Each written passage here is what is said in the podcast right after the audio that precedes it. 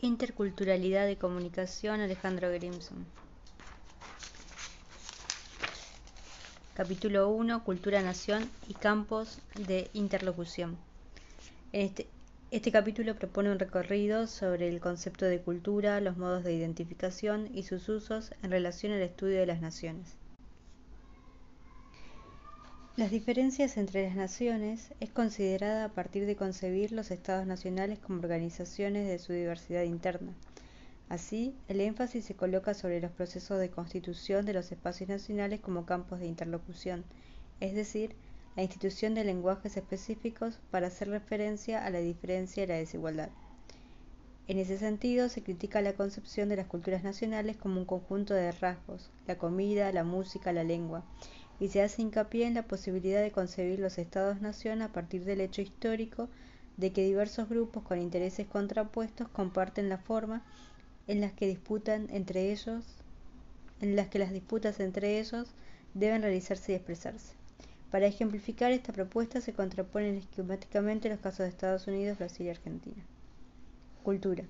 El concepto de cultura es uno de los más controvertidos y polisémicos de las ciencias sociales una de las primeras tareas de la, antropología ha consistido precisamente en criticar el sentido elitista de la búsqueda de la perfección espiritual a través de las bellas artes, que lleva a la pretendida distinción entre una minoría culta con cultura y una mayoría inculta sin cultura.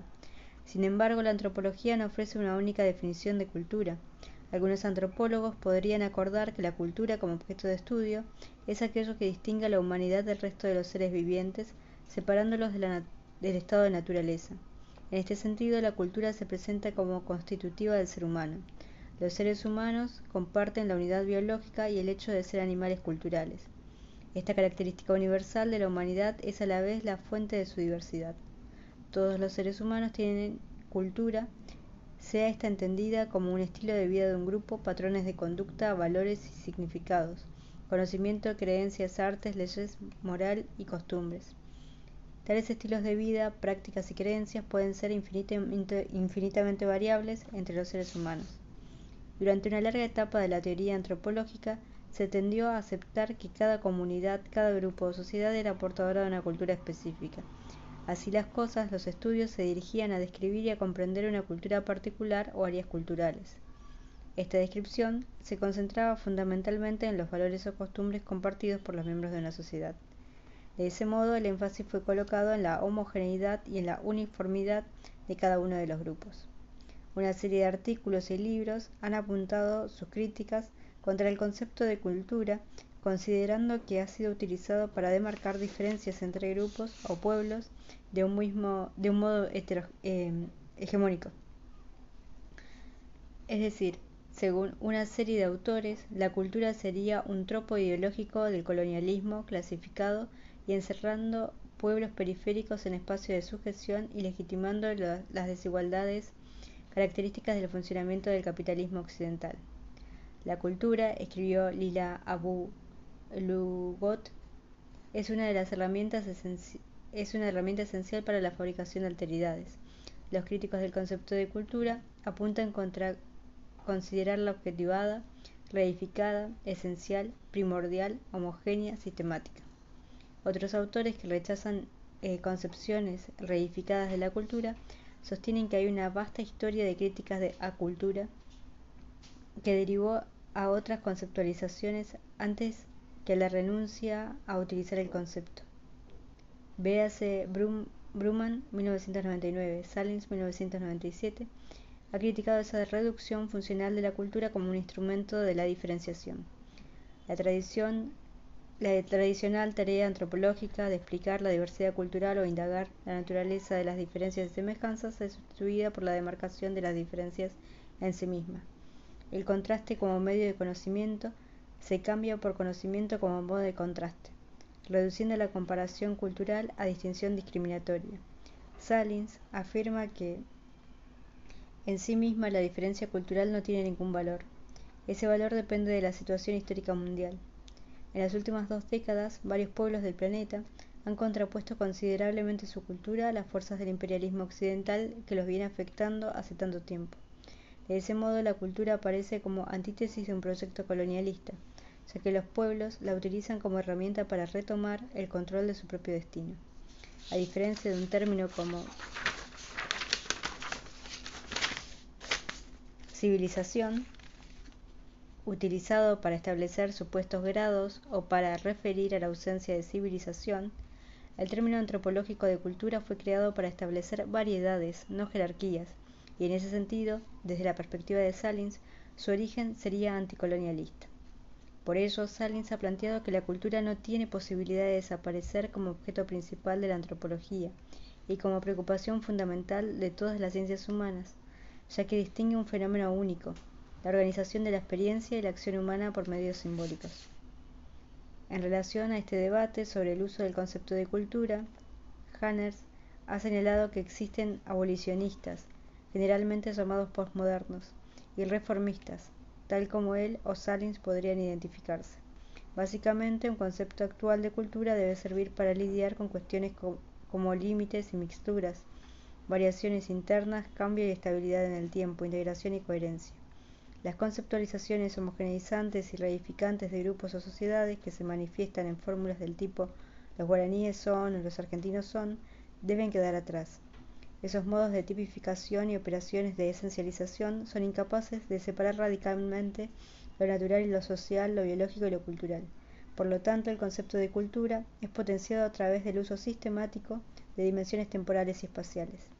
La cultura es histórica y ninguna sociedad puede comprenderse sin atender a su historicidad, a sus transformaciones. A su vez, toda sociedad se ubica en un espacio y se encuentra en una interrelación con otras sociedades. Entre otras razones, esa interrelación hace imposible una homogeneidad cultural. Por lo tanto, los estudios sobre sociedades y culturas analizan necesariamente su historia y su contacto. A pesar de la heterogeneidad cultural de cualquier sociedad o grupo, es riesgoso pasar por alto dos cuestiones. Por un lado, existen experiencias históricas compartidas que constituyen la base tanto de sentidos comunes, en la doble acepción de compartidos y prácticos, como de ciertas prácticas cotidianas. Esa experiencia compartida puede implicar haber participado en el mismo escenario de disputas, aunque fueran contendientes enfrentados. Cultura, en este caso, da cuenta de aquello que dos grupos comparten y que hace posible que desarrollen un conflicto, para lo cual obviamente necesitan comunicarse.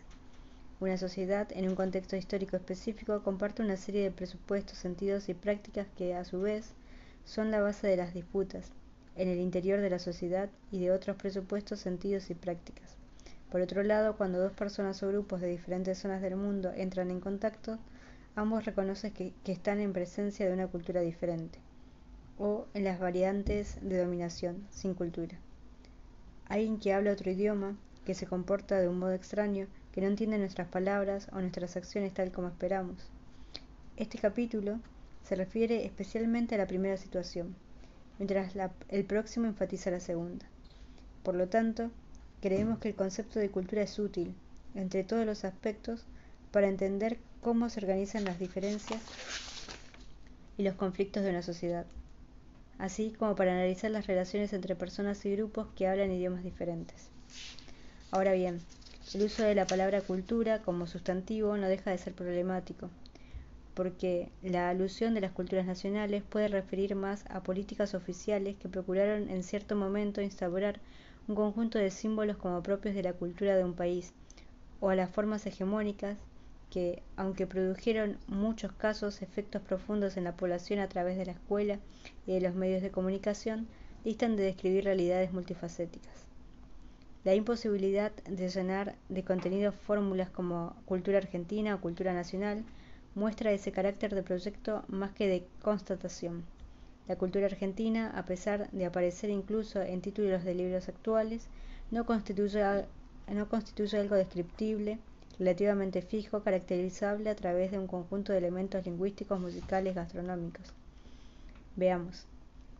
Un intento de definir la cultura argentina a través del lenguaje verbal se encuentra en el problema de que en muchos países vecinos se habla la misma lengua, y la pretensión de sostener el argumento en las sutilezas de la tonada o la pronunciación revela que amplias zonas del país tienen más en común con los países vecinos que con Buenos Aires, y no solo en la tonada o la pronunciación. ¿Cuál es la música nacional? Hay una música que se intentó identificar con la Argentina, el tango, pero el tango no da cuenta de la enorme diversidad de músicas con las que se elegirían identificarse diferentes poblaciones del denominado interior. Al mismo tiempo, esas políticas y representaciones tienen un carácter performativo. La definición del tango como música, nacional, aunque no describe una realidad, la modifica. Es un factor nacionalizador del tango. El alcance de esos efectos son diversos en distintas sociedades y en diversos sectores de ellas, pero así como no deben asumirse como descripciones, tampoco dejan de constituir datos elocuentes. De hecho, en una sociedad no es posible cualquier representación. Si el chamamé o el rock no son postulados como músicas nacionales y el tango sí, esto da cuenta de los procesos históricos y estructurales que se refieren al lugar de Buenos Aires en la política oficial de representación de la nación. Los argentinos comen, leen y hacen cosas muy distintas.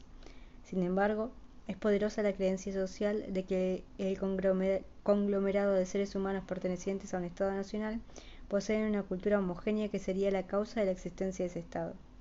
Esa pretensión de homogeneidad cultural constituye antes un elemento de legitimación del poder estatal que una realidad verificable. Los seres humanos que somos pueblo argentino no remiten a una identidad cultural. De ese modo, la pretensión de definir una identidad argentina uniforme e inmutable debe comprenderse como un acto político. ¿Qué quiere decir esto de que los argentinos no tienen nada en común?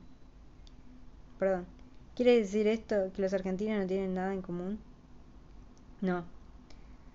La cuestión es que los elementos compartidos no deben buscarse entre supuestos rasgos culturales objetivos, sino en las experiencias históricas y en las creencias y prácticas que esa experiencia ha generado. Una formulación de ese tipo implica necesariamente la imposibilidad de establecer creencias y prácticas inmutables, ya que nuevas experiencias implicarán diferentes modificaciones. Por otra parte, implica también que no hay uniformidad, ya que, cada experiencia es vivida y procesada de modos diversos por distintas clases, regiones, grupos etarios, étnicos, hombres y mujeres. El interrogante acerca de la potencialidad de la cultura como objeto y como concepto nos lleva a considerar otras nociones, no menos problemáticas, y a discutir sus relaciones con términos como etnia y nación. Categorías de identificación. Si hay un concepto que es eh, permanentemente confundido con el de cultura, es el de identidad.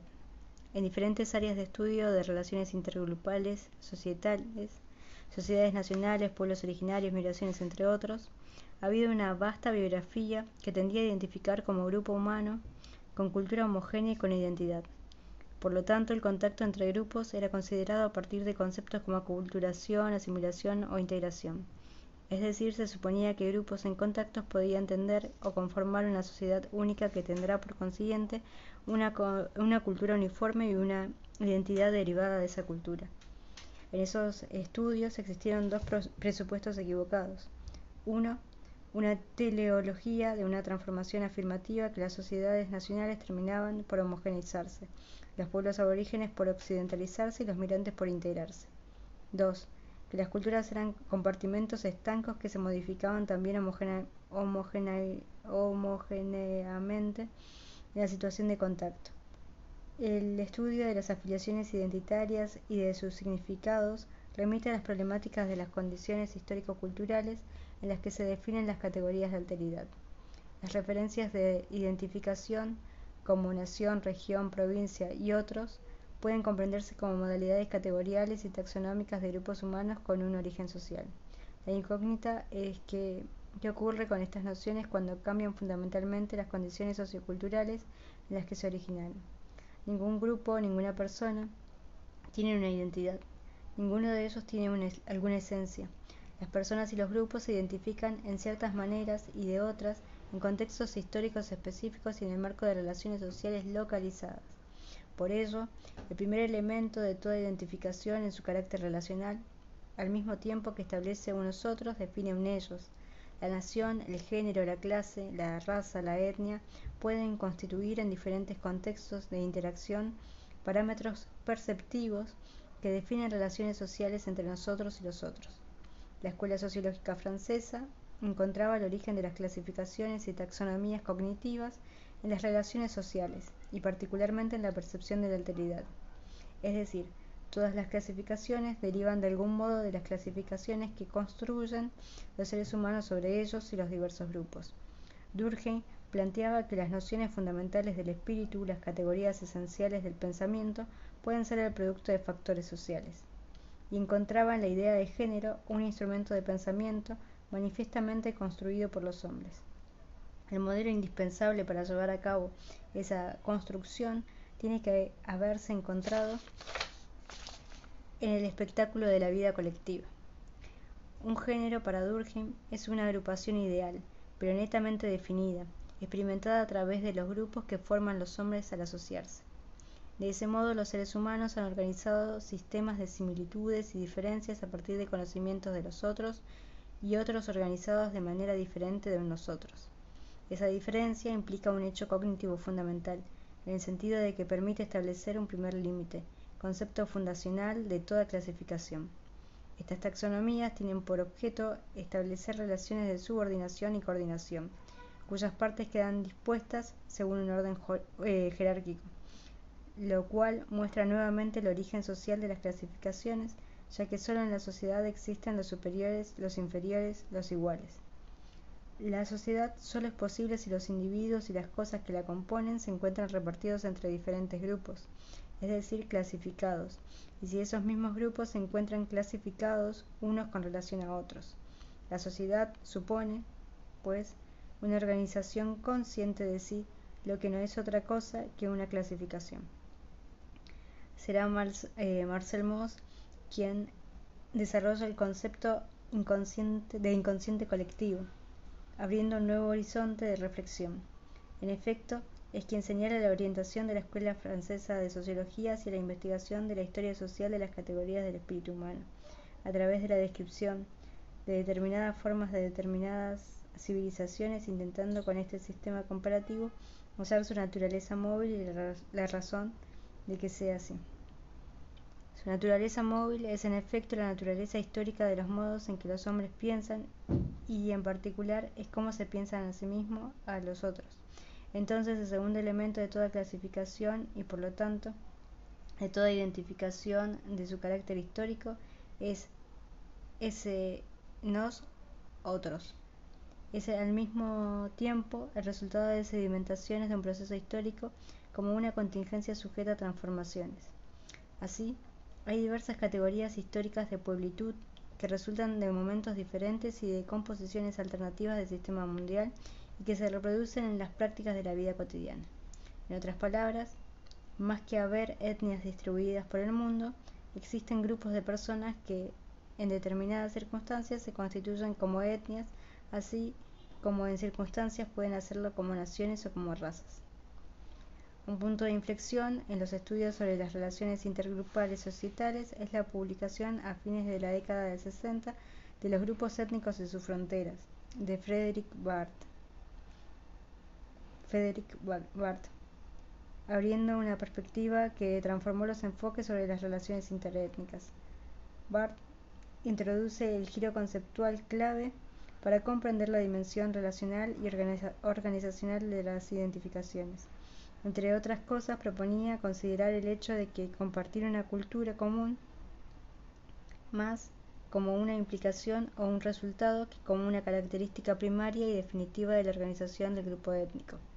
Así distinguía entre por un lado la organización étnica de un grupo y la identificación étnica de los individuos, y por otra parte la así llamada cultura objetiva, perceptible, investigable, a través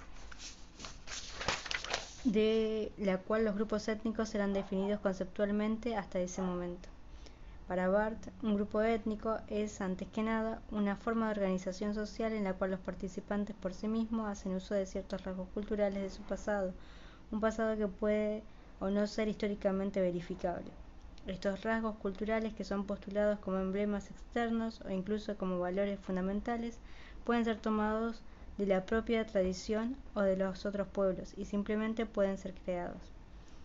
La frontera de los grupos étnicos que analizaba Barth no era eh, fronteras espaciales, sino entre distinciones colectivas de grupos sociales y de distribución de rasgos culturales. Entre otros elementos claves, Barth señalaba que las fronteras eran situacionales y no primordiales, la comunicación y el contacto entre los grupos no implicaba una tendencia a la homogeneización y que, la, y que la etnicidad puede ser mejor comprendida si se analiza como una cuestión de organización social. Marxismo y literatura. La hegemonía. La definición tradicional de hegemonía es la de dirección política o dominación, especialmente en las relaciones entre los estados. El marxismo amplió la definición de gobierno o dominación a las relaciones entre las clases sociales y especialmente las definiciones de una clase dirigente. La hegemonía adquirió un sentido más significativo en la obra de Antonio Gramsci, desarrollada bajo la presión de enormes dificultades en una cárcel fascista entre los años 1927 y 1935. Todavía persiste una gran incertidumbre en cuanto a la utilización que hizo Gramsci del concepto, pero su obra constituye uno de los principales puntos críticos de la teoría cultural marxista. Gramsci planteó una distinción entre dominio y hegemonía. El dominio se expresa en formas directamente políticas y en tiempos de crisis por medio de una coerción directa o efectiva. Sin embargo, la situación más habitual es un complejo entrelazamiento de fuerzas políticas, sociales y culturales. Y hegemonía y la hegemonía, según las diferentes interpretaciones, es esto o las fuerzas activas, sociales y culturales que constituyen sus elementos necesarios. Cualesquiera que sean las implicaciones del concepto para la teoría política marxista, que todavía debe reconocer muchos tipos de control político directo, de control de clase y de control económico, así como esta formación más general.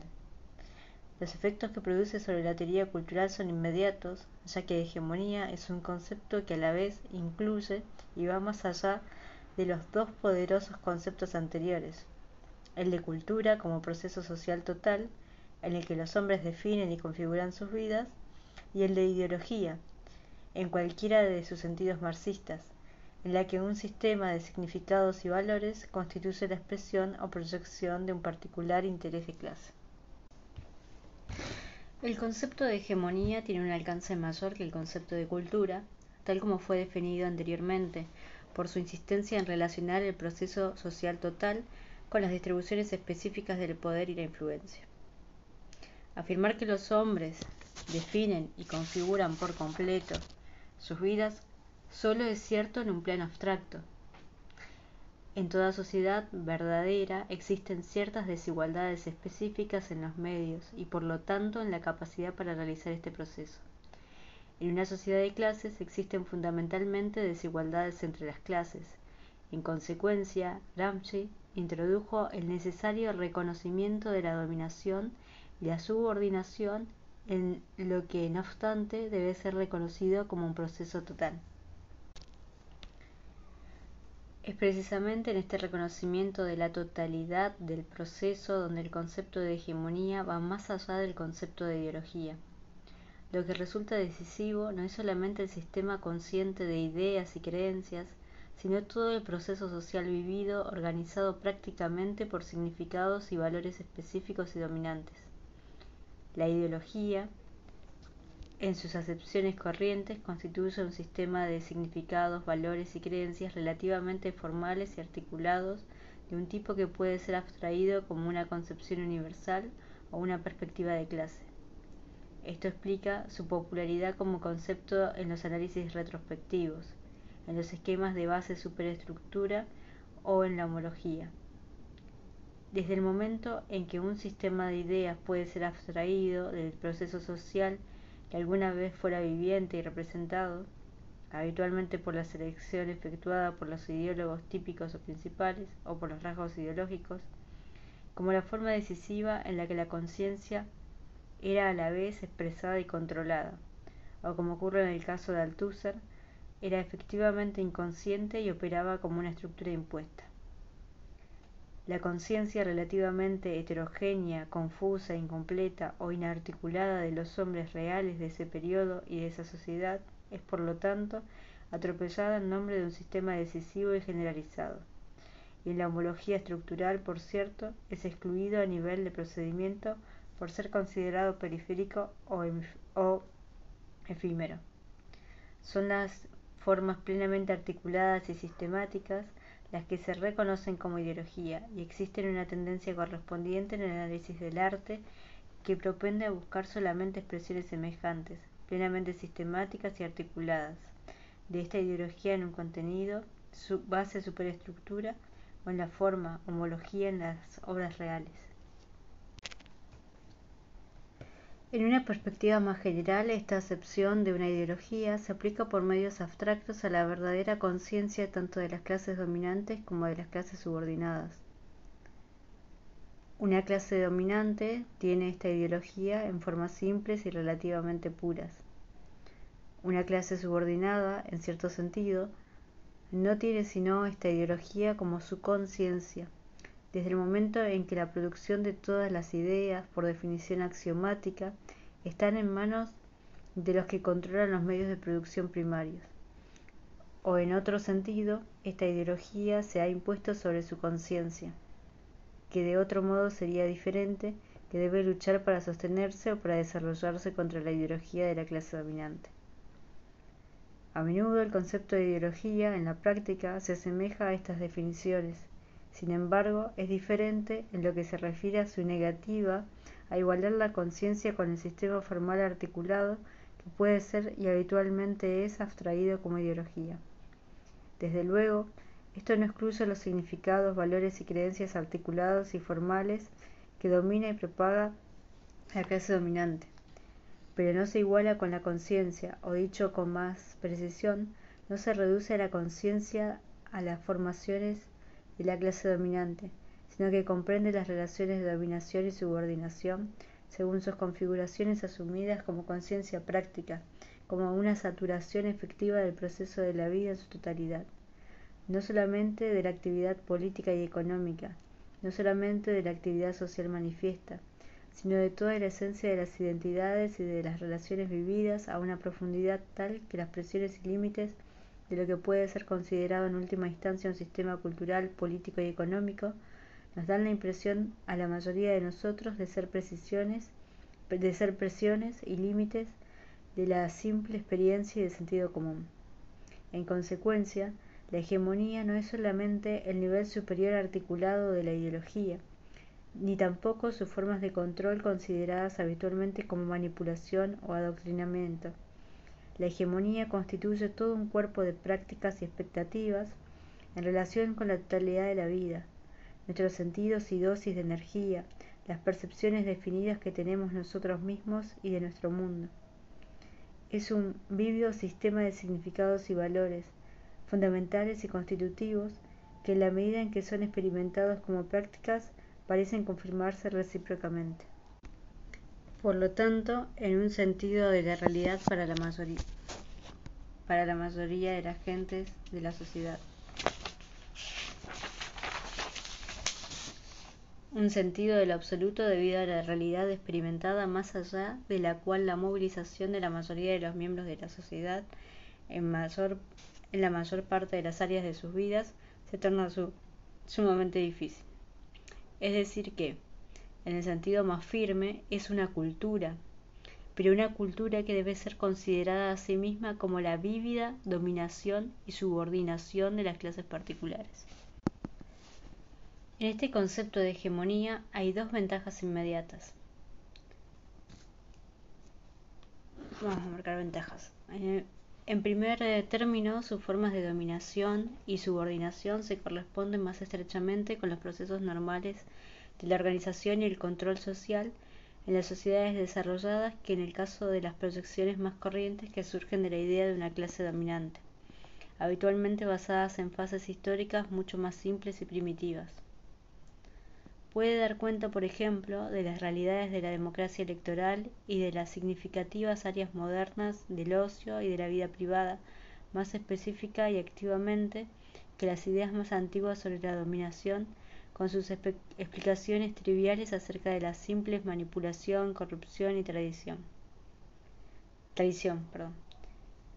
Si las presiones y los límites de una forma de dominación dada son experimentados de esta manera e internalizados en la práctica, toda la cuestión de la dominación de clase y de la oposición que suscita se ha transformado el hincapié de Gramsci sobre la creación de una hegemonía alternativa por medio de la conexión práctica de diferentes formas de lucha, incluso de las formas que no resultan fácilmente reconocibles, ya que no son fundamentalmente políticas y económicas, conduce por lo tanto, dentro de una sociedad altamente desarrollada, a un sentido de la actividad revolucionaria mucho más profundo y activo que en el caso de los esquemas persistentes persistentemente abstractos derivados de situaciones históricas sumamente diferentes. Las fuentes de cualquier hegemonía alternativa son verdaderamente difíciles de definir. Para Gramsci, surgen de la clase obrera, pero no de esta clase considerada como una construcción ideal o abstracta. Lo que él observa, más precisamente, es un pueblo trabajador que precisamente debe convertirse en una clase, en una clase potencialmente hegemónica, contra las presiones y los límites que impone una hegemonía poderosa y existente. En segundo término, y más inmediatamente dentro de ese contexto, existe un modo absolutamente diferente de comprender la actividad cultural como tradición y como práctica. El trabajo y la actividad cultural no constituyen ahora, de ningún modo habitual, una superestructura, no solamente debido a la profundidad y minuciosidad con la que se vive cualquier tipo de hegemonía cultural, sino porque la tradición y la práctica cultural son comprendidas como algo más que expresiones superestructurales, reflejos, mediaciones o tipificaciones de una estructura social y económica configurada. Por el contrario, se hacen entre los procesos básicos de la propia formación y más aún asociados a un área de realidad mucho mayor que las abstracciones de experiencia social y económica. Las gentes se ven a sí mismas y los unos a los otros en relaciones personales directas. Las gentes comprenden el mundo natural y se ven dentro de él. Las gentes utilizan sus recursos físicos y materiales en relación con lo que un tipo de sociedad explicita como ocio, entretenimiento y arte. Todas estas experiencias y prácticas activas que integran una gran parte de la realidad de la cultura y de la producción cultural pueden ser comprendidas tal como son sin ser reducidas a otras categorías de contenido y sin la característica atención necesaria para encuadrarlas. Directamente como reflejos, indirectamente como mediación, tipificación o analogía. Dentro de otras relaciones políticas y económicas determinantemente manifiestas.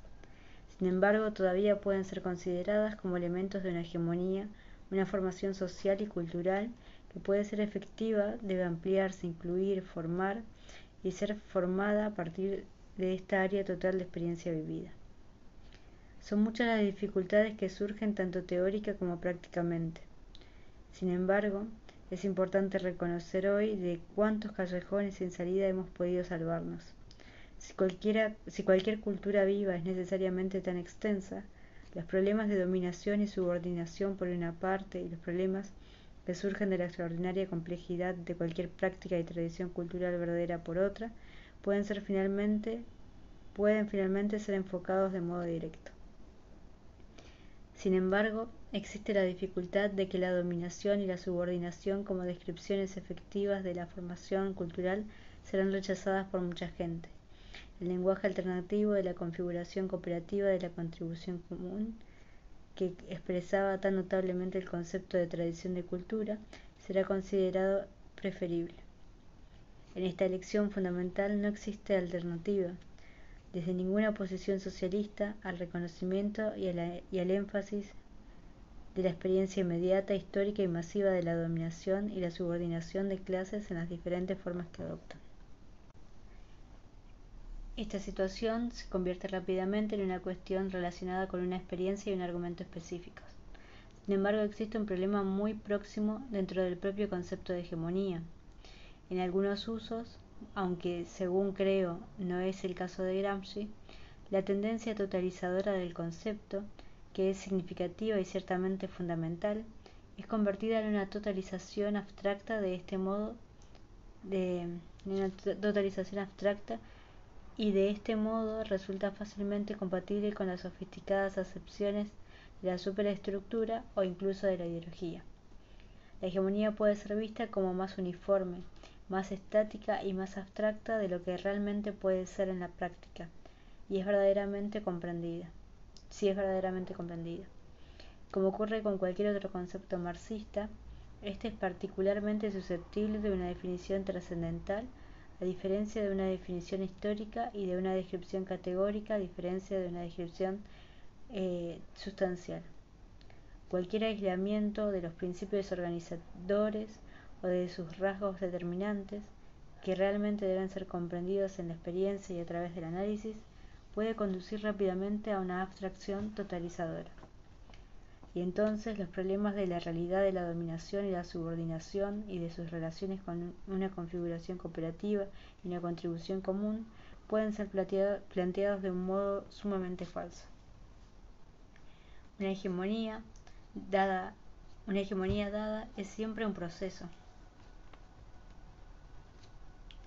Y excepto desde una perspectiva analítica, no es un sistema o una estructura es un complejo efectivo de experiencias, relaciones y actividades que tiene límites y presiones específicas y cambiantes. En la práctica la hegemonía jamás puede ser individual. Sus estructuras internas son sumamente complejas, como puede observarse fácilmente en cualquier análisis concreto. Por otra parte, y esto es fundamental, ya que nos recuerda la necesaria confiabilidad del concepto no se da de modo pasivo como una forma de dominación. Debe ser continuamente renovada, recreada, definida y modificada. Asimismo, es continuamente resistida, limitada, alterada, desafiada por presiones que de ningún modo le son propias. Por lo tanto, debemos agregar el concepto de hegemonía, los conceptos de contrahegemonía y de hegemonía alternativa, que son elementos reales y persistentes de la práctica. Un modo de expresar la distinción necesaria entre las acepciones prácticas y abstractas dentro del concepto consiste en hablar de lo hegemónico antes que de la hegemonía y de lo dominante antes que de la simple dominación. La realidad de toda hegemonía en su difundido sentido político y cultural es que, mientras que por definición siempre es dominante, jamás lo es de un modo total o exclusivo. La realidad de toda hegemonía, en su difundido sentido político y cultural, es que mientras que por definición siempre es dominante, jamás lo es de un modo total exclusivo. Eso ya lo leí recién. Pero bueno, me equivoqué. En todas las épocas, las formas alternativas o directamente opuestas de la política y la cultura existen en las sociedades como elementos significativos, en la sociedad como elementos significativos. Habremos de exponer sus condiciones y sus límites, pero su presencia activa es decisiva, no solo porque deben ser incluidos en todo análisis histórico, a diferencia del análisis trascendental, sino como formas que han tenido un efecto significativo en el propio proceso hegemónico. Esto significa que las alternativas acentuaciones políticas y culturales y las numerosas formas de posición y lucha son importantes no solo en sí mismas, sino con rasgos indicativos de lo que en la práctica ha tenido que actuar el proceso hegemónico con la finalidad de ejercer su control. Una hegemonía estática, del tipo indicado por las abstractas definiciones totalizadoras de una ideología o de una concepción del mundo dominante, puede ignorar o aislar tales alternativas y tal oposición. Pero en la medida en que éstas son significativas, la función hegemónica decisiva es controlarlas, transformarlas e incluso incorporarlas. Dentro de este proceso activo de lo hegemónico debe ser visto como algo que, si, que una simple transmisión de una dominación inmodificable. Por el contrario, todo proceso hegemónico debe estar en un estado especialmente alerta y receptivo hacia las alternativas y la oposición que cuestiona o amenaza su dominación. La realidad del proceso cultural debe incluir siempre los esfuerzos y contribuciones de los que de un modo u otro se hallan fuera de o al margen de los términos que plantea la hegemonía específica. Por tanto, y como método general, resulta conflictivo reducir todas las iniciativas y contribuciones culturales a los términos de hegemonía. Esta es la consecuencia de la, de la consecuencia reduccionista del concepto radicalmente diferente de superestructura. Eh, las funciones específicas de lo hegemónico, lo dominante, deben ser siempre acentuadas, aunque no de un modo que sugiera ninguna totalidad a priori. La parte más difícil e interesante de todo análisis cultural en las sociedades complejas es la que procura comprender lo hegemónico en sus procesos activos y formativos, pero siempre en sus procesos de transformación. Las obras de arte, debido a su carácter fundamental y general, son con frecuencia especialmente importantes como fuentes de esta compleja evidencia. El principal problema teórico con los efectos inmediatos sobre los métodos de análisis es distinguir entre las iniciativas y contribuciones alternativas y de oposición que se producen dentro o en contra de una hegemonía específica, la cual le fija entonces ciertos límites o lleva a cabo con éxito la tarea de neutralizarlas, cambiarlas o incorporarlas efectivamente, y otros tipos de contribuciones e iniciativas que resultan irreductibles a los términos de la hegemonía originaria o adaptativa, que en ese sentido son independientes. Puede argumentarse persuasivamente que todas o casi todas las iniciativas y contribuciones, aun cuando asuman configuraciones manifiestamente alternativas o de oposición, en la práctica se hallan vinculadas a lo hegemónico, que en la cultura dominante, por así decirlo, produce y limita a la vez sus propias formas de contracultura. Hay una mayor evidencia de, lo, de la que normalmente admitimos en esta concepción por ejemplo en el caso de la crítica romántica o la civilización industrial. Sin embargo, existe una variación evidente en tipos específicos de orden social y en el carácter de la alternativa correspondiente de las formaciones de oposición. Sería un error descuidar la importancia de las obras y de las ideas que, aunque claramente afectadas por los límites y las presiones hegemónicas, constituyen, al menos en parte, rupturas significativas respecto de ellas y también en parte pueden ser neutralizadas, reducidas o incorporadas. En lo que se refiere a sus elementos más activos, se manifiestan no obstante independientes y originales. Por lo tanto, el proceso cultural no debe ser asumido como si fuera simplemente adaptativo, extensivo e incorporativo. Las auténticas rupturas dentro y más allá de él, dentro de las condiciones sociales específicas que pueden variar desde una situación de extremo aislamiento hasta los trastornos eh, pre-revolucionarios y una verdadera actividad revolucionaria se han dado con mucha frecuencia. Estamos en mejores condiciones de comprenderlo, en un reconocimiento más general de los límites y las presiones insistentes que caracterizan a hegemónico. Si desarrollamos modos de análisis que, en lugar de reducir las obras a productos terminados y las actividades a posiciones fijas, sean capaces de comprender de buena fe la apertura finita pero significativa de muchas contribuciones e iniciativas, la apertura finita, aunque significativa de muchas obras de arte, como formas significativas que se hacen posible pero que requieren asimismo respuestas significativas persistentes y variables, resulta entonces particularmente relevante.